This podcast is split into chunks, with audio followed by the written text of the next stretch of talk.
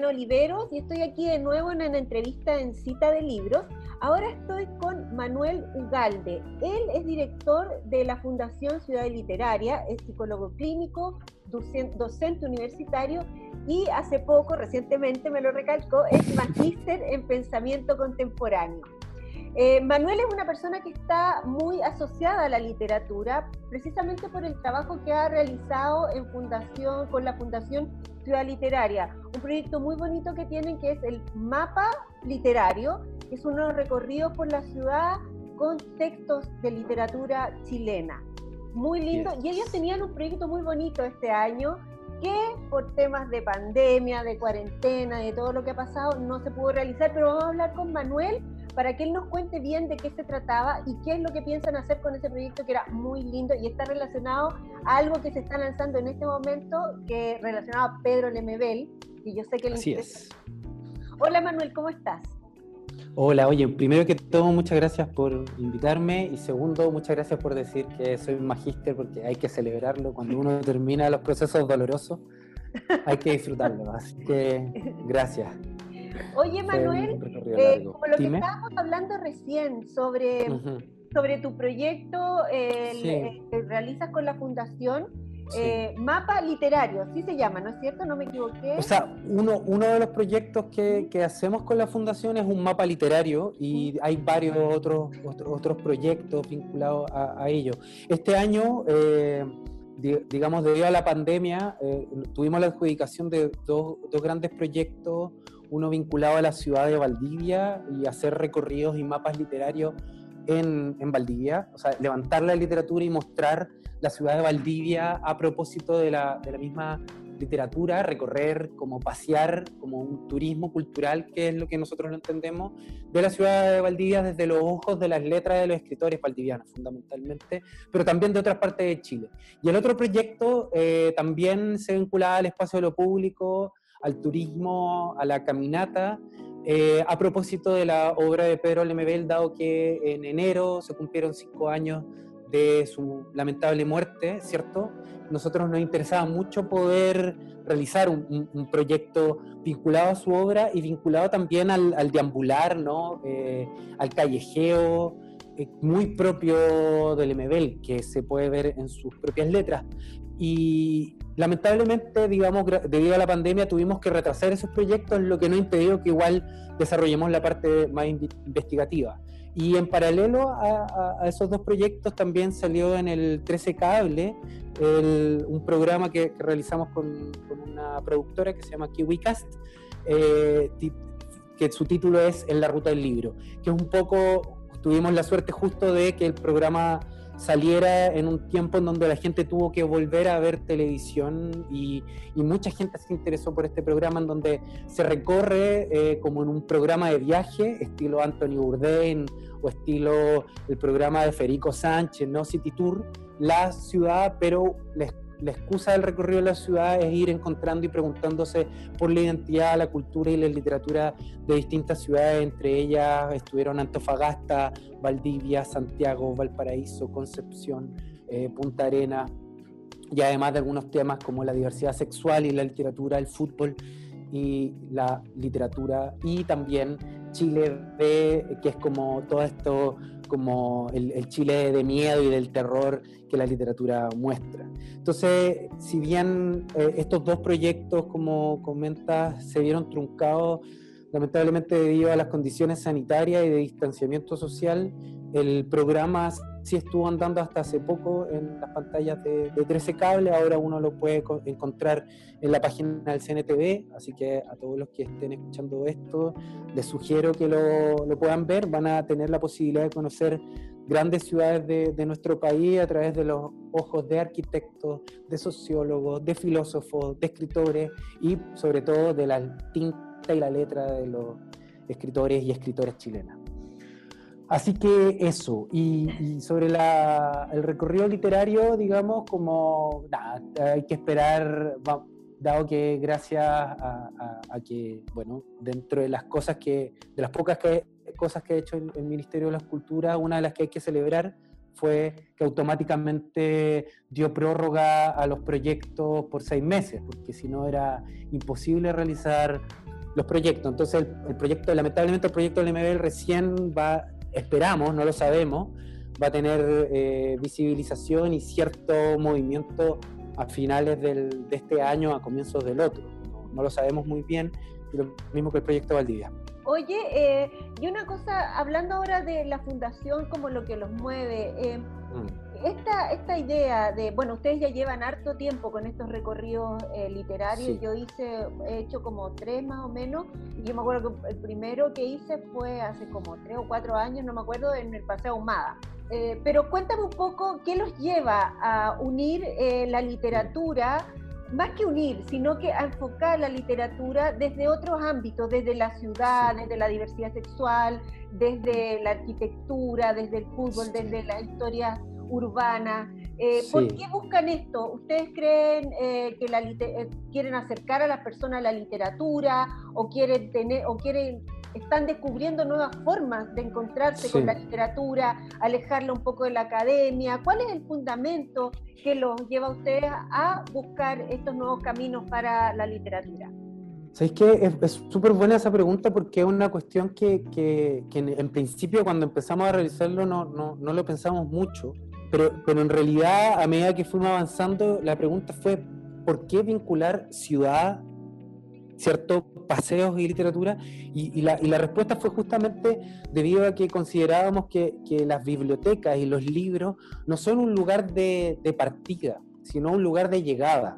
Es el último punto entre una serie de mediaciones que deben ocurrir.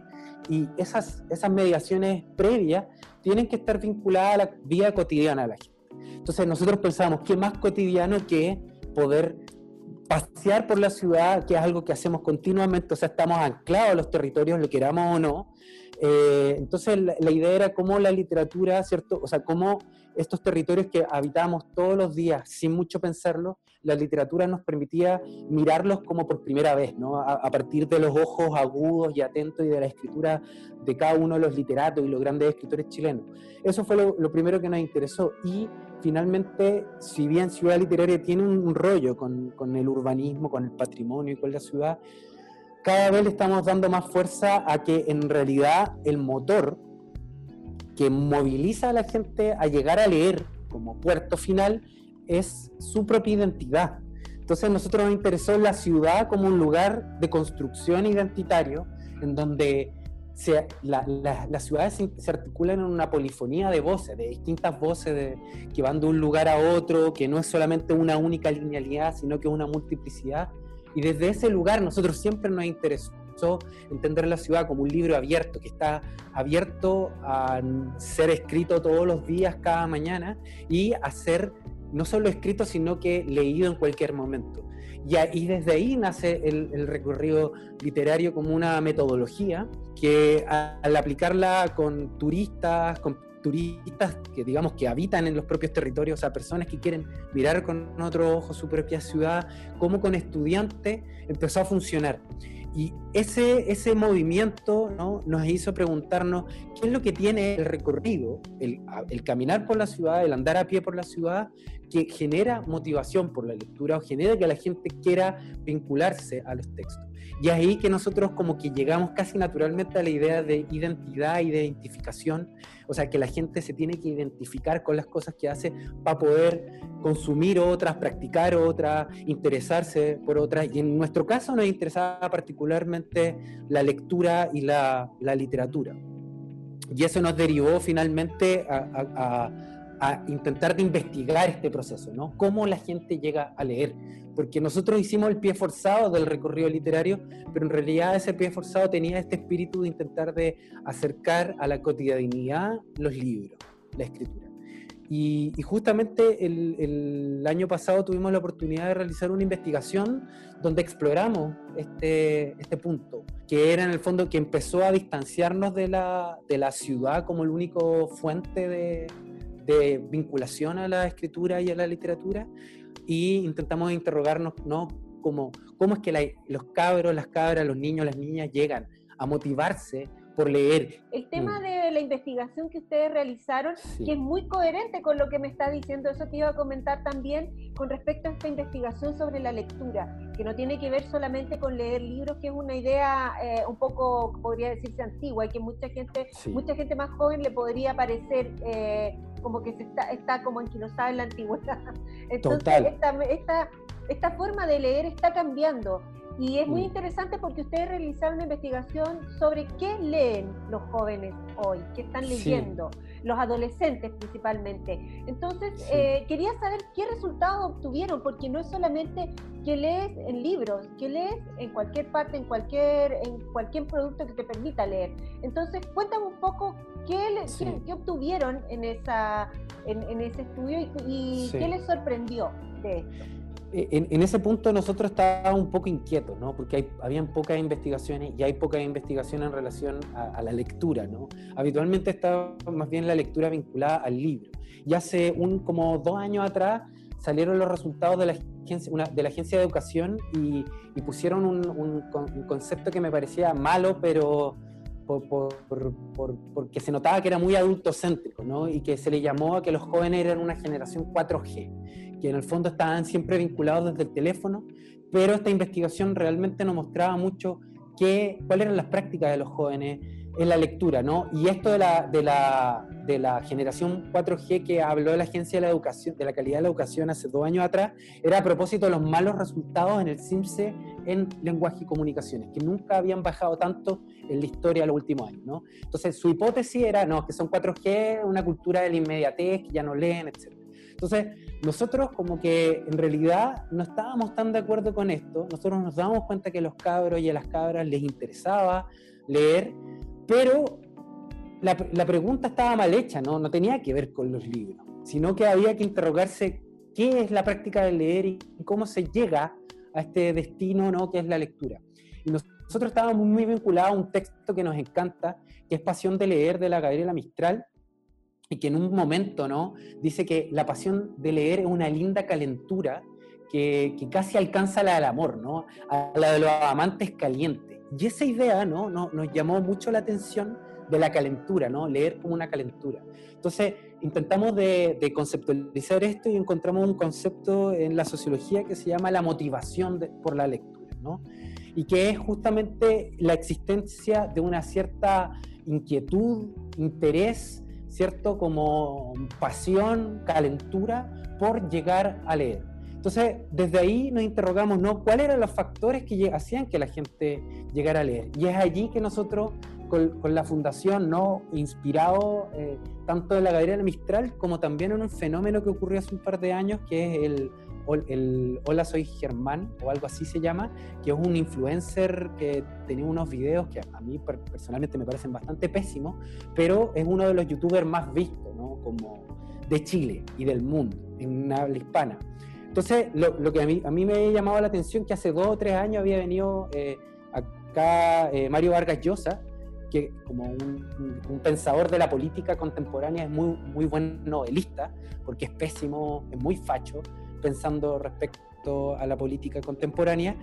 Después de venir a Chile, se fue a España a un gran congreso y feria del libro, y siendo premio Nobel, nadie fue a verlo a él en España, pero soy Germán, hola, soy Germán, que es un influencer, youtuber, etcétera, generó cuadras y cuadras de gente por la venta de su libro, ¿no? Entonces, uno se preguntaba, ¿por qué cabras y cabros jóvenes van y leen a un tipo que probablemente para uno que le interesa la lectura, probablemente no escribe cosas buenas y genera cinco cuadras, cuatro cuadras de, fila porque te firmen el libro, ¿cierto? Todos habían comprado, habían leído un libro que se llama Chupa el perro, en base a una anécdota de Germán. Y ahí nosotros nos dijimos, obviamente el, el foco está mal puesto, porque los cabros y las cabras leen, hacen cuadras y cuadras por un libro que probablemente es de mala calidad, pero ¿quién es uno para decir que un libro es buena o mala calidad? Entonces nosotros llamamos a este fenómeno el fenómeno chupa el perro, ¿no? Como que la gente llegó a leer un libro de Germán, ¿no? Y fue a pedirle a Germán Garmendia que se lo firmara, luego de una serie de mediaciones e identificaciones con la figura de Germán. Y ahí que levantamos una investigación que fue financiada gracias a los fondos de cultura, fundamentalmente eh, investigación en fomento lector, y nosotros eh, lo que hicimos fue básicamente eh, traducir y validar con la fundación un cuestionario por la motivación lectora que ha sido muy validado y usado en docenas de países y que nosotros por primera vez en Chile lo, lo validamos y lo adaptamos a la población a la población chilena y hicimos una investigación en tres ciudades distintas, Santiago, El Paraíso y Concepción, con, un, con esta encuesta, además de focus group y entrevista, a más de 2.000 estudiantes en estas tres regiones. Fueron 2.127 estudiantes en 69 establecimientos de las regiones.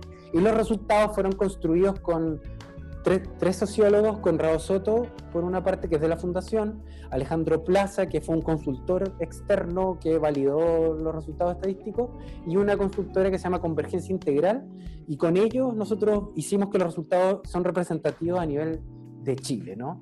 Y ahí nos dimos cuenta que si habían dos grandes temas, era cuáles eran los motivos de la motivación lectora a propósito de esta encuesta y la entrevista, y que si hay algo que hoy día no se puede dejar de lado es la cuestión de la lectura digital. O sea, lo que nos dimos cuenta es que en general la gente lee por dos motivos, ¿no? Los, chicos y las chicas y en general todas las personas. Fundamentalmente porque tienen una motivación y predisposición a hacer cosas, ¿no? Y hay una cierta presión lectora lo que nosotros llamamos en su momento el fenómeno chupa el perro, que era como hay algo que a ellos les gusta espontáneamente y por esta presión lectora que los, que los invita a leer, pueden llegar a dos formas de lectura. Lo que se llama, una por motivación extrínseca, que es por obligación, ¿cierto? por cierta funcionalidad, y que da cuenta que en el fondo la gente lee porque tiene la obligación de leer. Y por otro lado, una presión lectora que se conecta con la motivación intrínseca, es decir, con ciertas prácticas, intereses y gustos que son propios de la persona y que la persona por buscar otras modalidades y medios de satisfacer esta inquietud e interés va generando un hábito de lector como una forma de resolverlo y apasionarse. Entonces nos dimos cuenta que lo que había que hacer ¿no? era más allá que intentar de enchufar obligatoriamente un libro de papel o un libro en Kindle, era ver cuáles son las motivaciones intrínsecas de los jóvenes que están vinculadas justamente a estos intereses en la lectura. Y obviamente lo que nos terminamos dando cuenta eh, son cosas obvias, pero que acá están respaldadas por una investigación, y es que en general, por ejemplo, el 81% de los estudiantes que nos contestaron que no les interesa, no les gusta leer los libros que les dan en el colegio. Pero al mismo tiempo nos dimos cuenta que en general a los chicos sí les interesa mucho leer siempre y cuando, y esto era lo más difícil de intentar de entender, ¿no? Porque no existe una gran, una buena clasificación de los modos de leer. Entonces nosotros intentamos de buscar todos los tipos de lectura, ¿no? Lecturas de WhatsApp, lecturas de foro, lecturas de fanfiction. Pusimos, eh, eh, en base a lo que decía la investigación, la mayor cantidad de lecturas disponibles, ¿no? Y obviamente cuando eh, analizamos los datos, lejos el tipo de lectura más practicado por los estudiantes es la lectura vinculada a las, pantallas, a los mensajes de texto, a, sus amigos, a, buscando temas específicos, a twitters, a instagrams de, de sus eh, conocidos, de, su, de personas famosas, influyentes, por ejemplo, ¿no? Para comentar un dato, el 63% de las y los estudiantes que, que encuestamos señalaban que leían publicaciones de personas famosas o influyentes que yo conocía. Entonces nos dimos cuenta que hay algo allí, ¿no? Una motivación intrínseca de ellos de consumir, de conectarse con el tipo de cuestiones y prácticas que están vinculadas a su propia cotidianidad y a su cultura popular. Esto que puede parecer obvio, ¿no? Es algo que no es un pero a la lectura, sino un además o un complemento que los puede ayudar a que terminen leyendo lo que leen. Entonces, nosotros mismos en la entrevista nos dimos cuenta, por ejemplo, que los, chicos y las chicas tenían una forma de, llegar a la lectura que se basaba en sus propias motivaciones prácticas, en sus propios intereses temáticos, en sus propios gustos, en su propia cultura inmediata de lo que viven con sus familias, con sus amigas, con sus amigos. Ejemplo, para comentar un fragmento que me gusta mucho, un chico, un estudiante del Liceo Municipal de Santiago, cuando le preguntamos sobre esto, comenta que él empezó a, cito, yo empecé a leer porque vi los Juegos del Hambre, la película, o sea, partió de una película. y me gustó tanto que ya no quería esperar a la siguiente parte para el siguiente año. Entonces me compré el libro y me los leí así de una, dice el chico. Después, cuando me veía las películas, me decía, ah, en los libros esto es mucho mejor que como está mostrado en las películas. Entonces me empezaba a leer todos los libros de las películas que iban a estrenar y los de las películas que ya estaban estrenadas. Entonces como que ya me leí muchos libros de películas sin darme cuenta. Entonces, si te fijáis, ¿no? Como que en el fondo lo que nos terminamos dando cuenta, y esto es como el gran punto para mí, y es que si hay una lectura, ahora la lectura tiene que ser entendida en lo que denominamos como multimodalidad.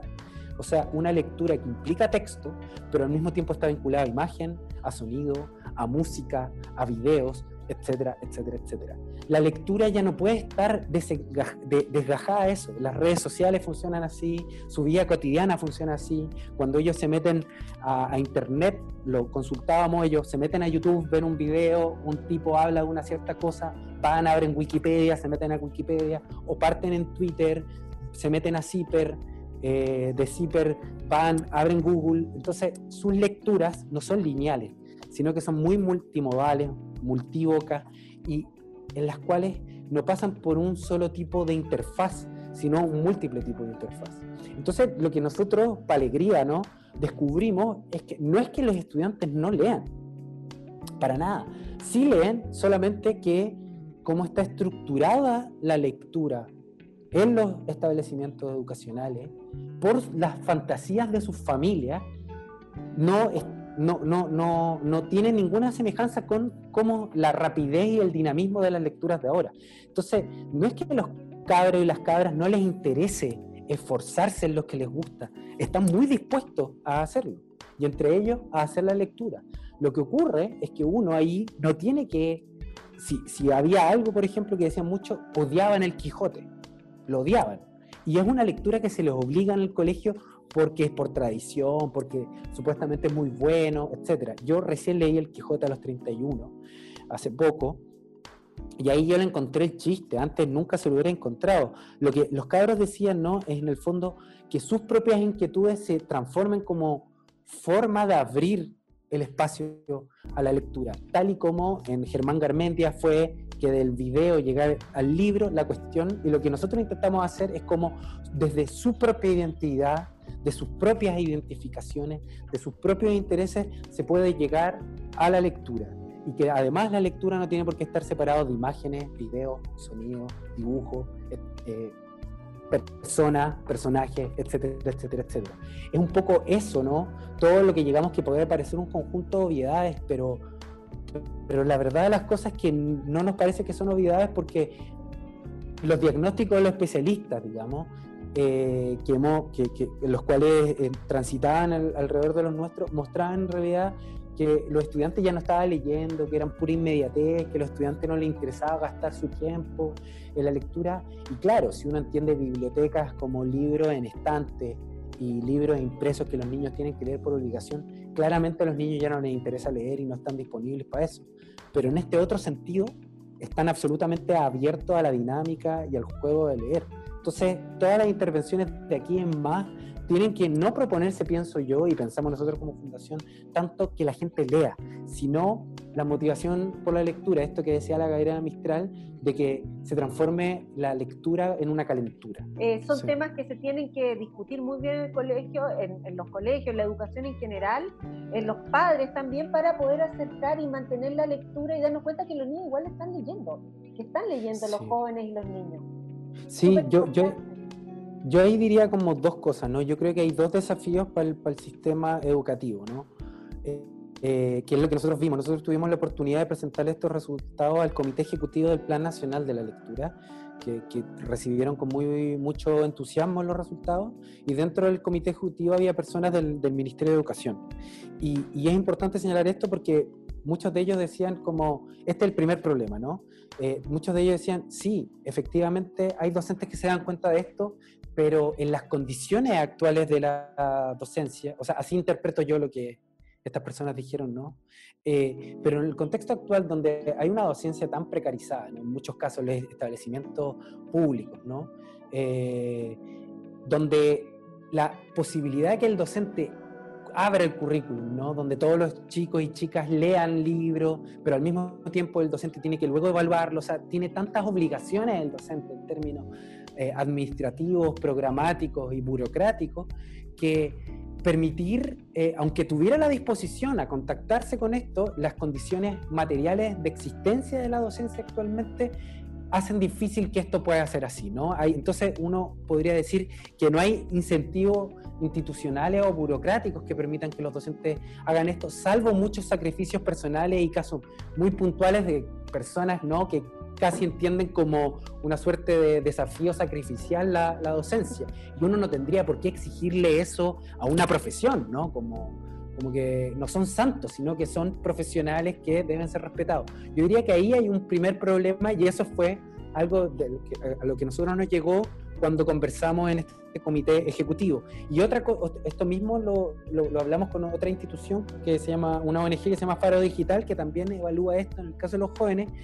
Y claro, hay trabas institucionales que cambiar que, para que precisamente los docentes que tengan esta disposición lo puedan hacer.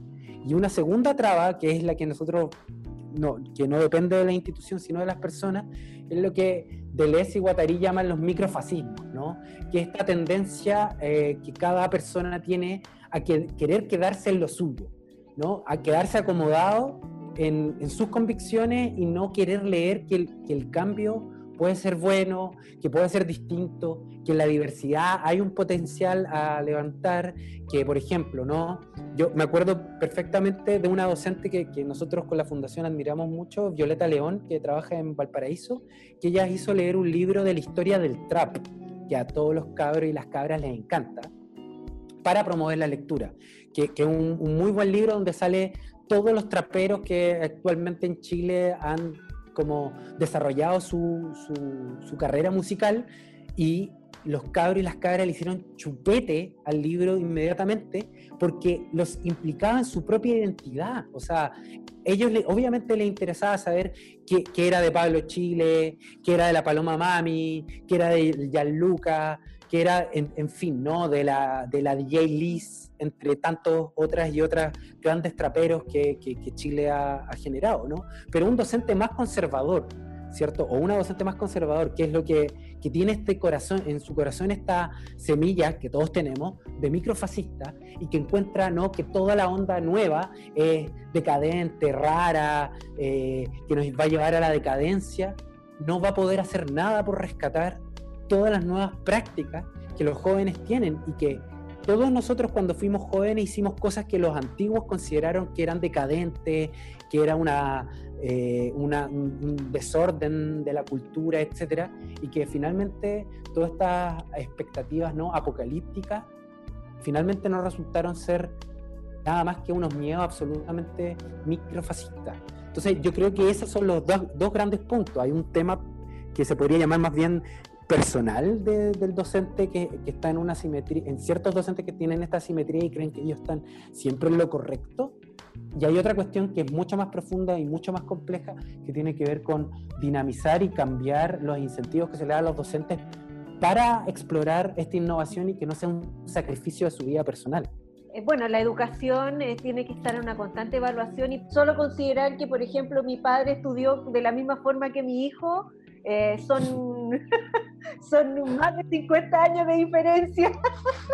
Es fuerte, ahí hay que tener ojo, ¿no? Cuando sí. algo no cambia en 50 sí, años. Eh, y, y, con toda la y cómo ha avanzado la tecnología y la tecnología cotidiana, sí, eso es lo impresionante, la tecnología que tenemos en la casa entonces también tiene que adaptarse a esos cambios. Oye, Manuel, y como para ir terminando, cuéntame sí. un poco, ¿qué has leído en, ah, en este tiempo de cuarentena, de, de, estar encerrado en casa? ¿Has leído algo? ¿Nos recomiendas algo para leer? ¿Reencontrarnos con algún antiguo libro?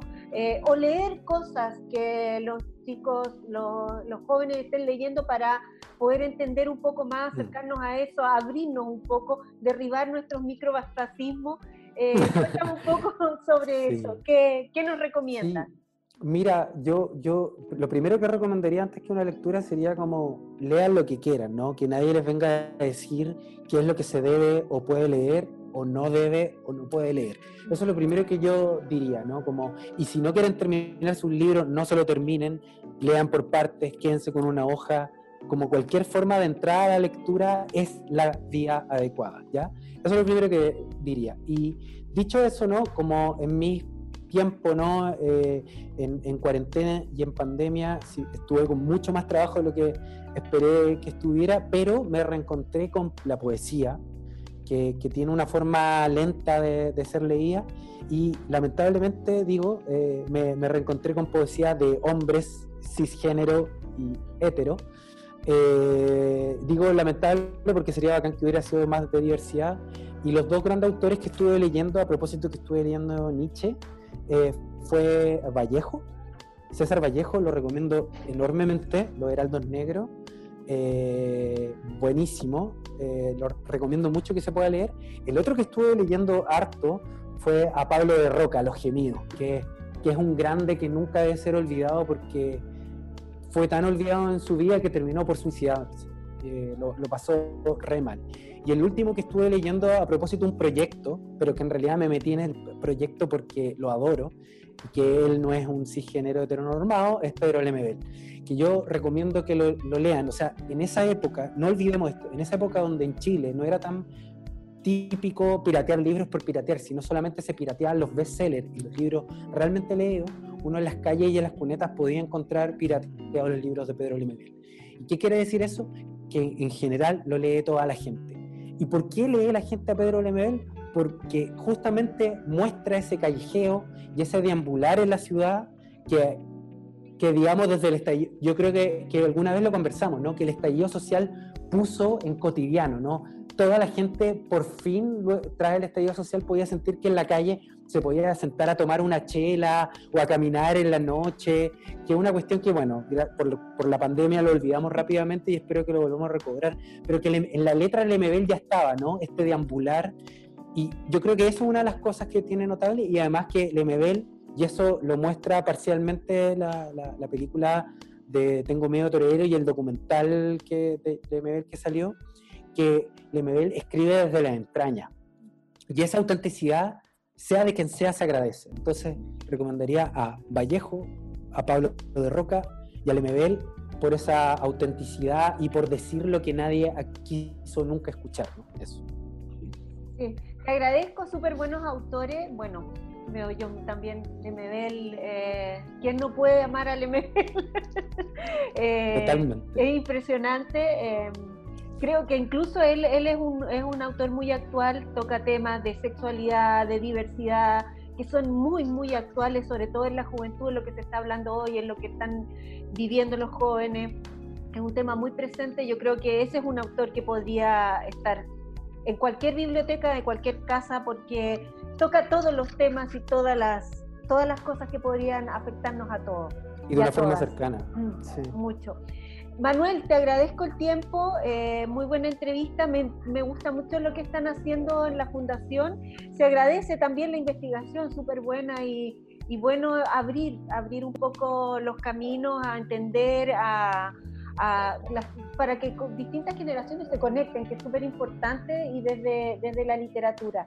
Que sigan con el trabajo, que la ciudad se abra para que ustedes también puedan volver con sus proyectos y nos encontremos ahí en, en la calle, algún recorrido. ¿Mm? Muchas gracias, eh, Tatiana. Gracias por la invitación y apruebo. Que te bien. Chao. Que estés muy bien, Manuel. Chao.